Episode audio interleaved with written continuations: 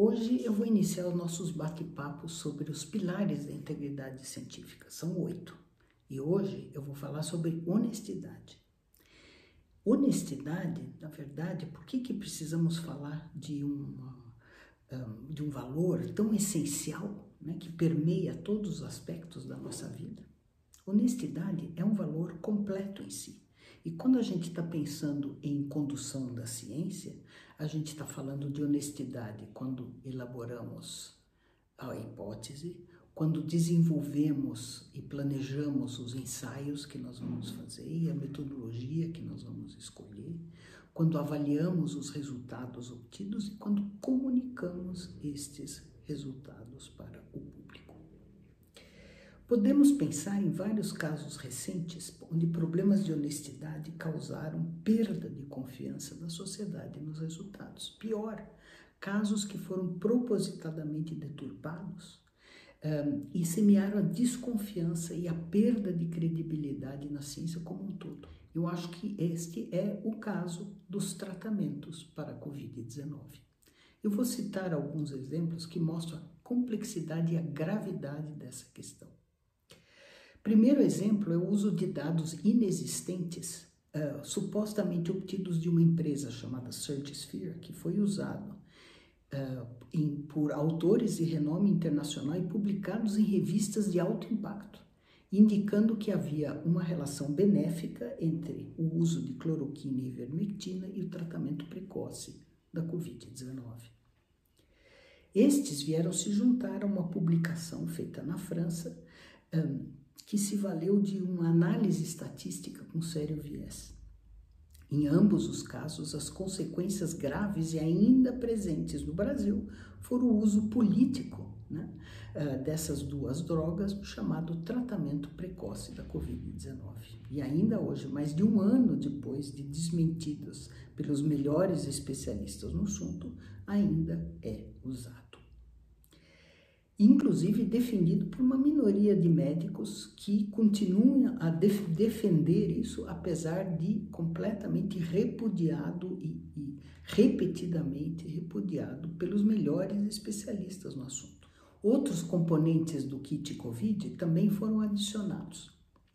Uh, após análises afoitas, no caso da vitamina D ativada, feita por um ministro da saúde inglês, que achou que um paper, um artigo publicado como na forma de preprint, ou seja, na forma ainda prévia à análise por pares, que era a solução para a Covid e começou a twittar e fazer uh, propaganda né, sobre esses dados, mas isso depois se mostrou ser uma análise falsa, mal feita, né, e que não havia nenhum benefício para o uso da vitamina D. E, além disso, é, foi adicionado nesse kit COVID o zinco, né?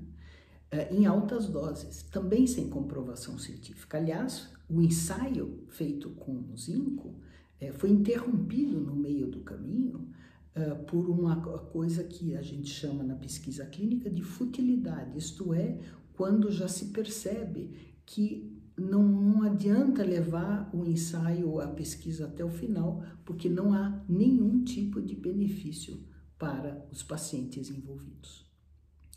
E nós vimos as consequências disso tudo. Né? Então, para citar algumas, um, os pacientes e os seus familiares acreditam que, que o paciente está sendo tratado e com isso retardam levar o paciente de volta ao hospital quando ele piora, levando a sintomas mais graves, uma doença mais severa, internações em terapia intensiva e maior número de óbitos. Além disso, esse kit provoca, em alguns casos, falência fulminante hepática. E a única solução para esses casos é um, transplante hepático, ou então a, a morte que é acarretada por essa insuficiência fulminante. E por fim, e muito importante, são os gastos exorbitantes com medicações inúteis, usando verbas escassas que poderiam ser muito melhor usadas na compra de vacinas, de seringas, de respiradores e de máscaras.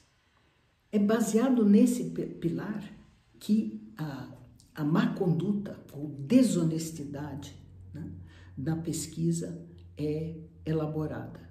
Então, primeiro, mentir, ou seja, fabricar mesmo os dados. Né?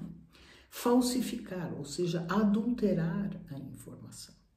E neste caso, é, num extremo, é a ausência de publicações quando o dado é negativo ou não beneficia o indivíduo interessado naquela publicação. Casos emblemáticos são os estudos do efeito cancerígeno provocado pelo glifosato, o, o defensivo Roundup pela empresa Monsanto, e os dados sobre uh, o uso do fumo né, pela indústria uh, do tabaco. Um outro marco de má conduta, de desonestidade, é o roubo.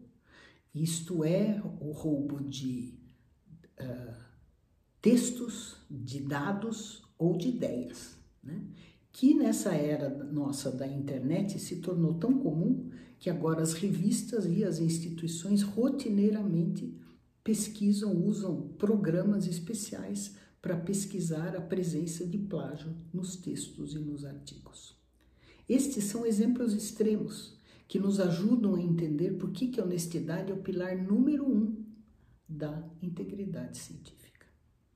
Em tempo, devemos dizer também que, por fim, errar é humano. Né? E às vezes o pesquisador comete erros é, sem intenção. E é importante que possamos distinguir o erro honesto. É nessa hora que entram os processos e os guias para ajudar o pesquisador e os seus alunos a desenvolver a sua pesquisa com uh, qualidade, de, da melhor forma, comunicando seus resultados de um modo completo, objetivo, sem viés e transparente. Gostaram? Então, em breve vamos ter mais conversas sobre integridade científica. Até lá!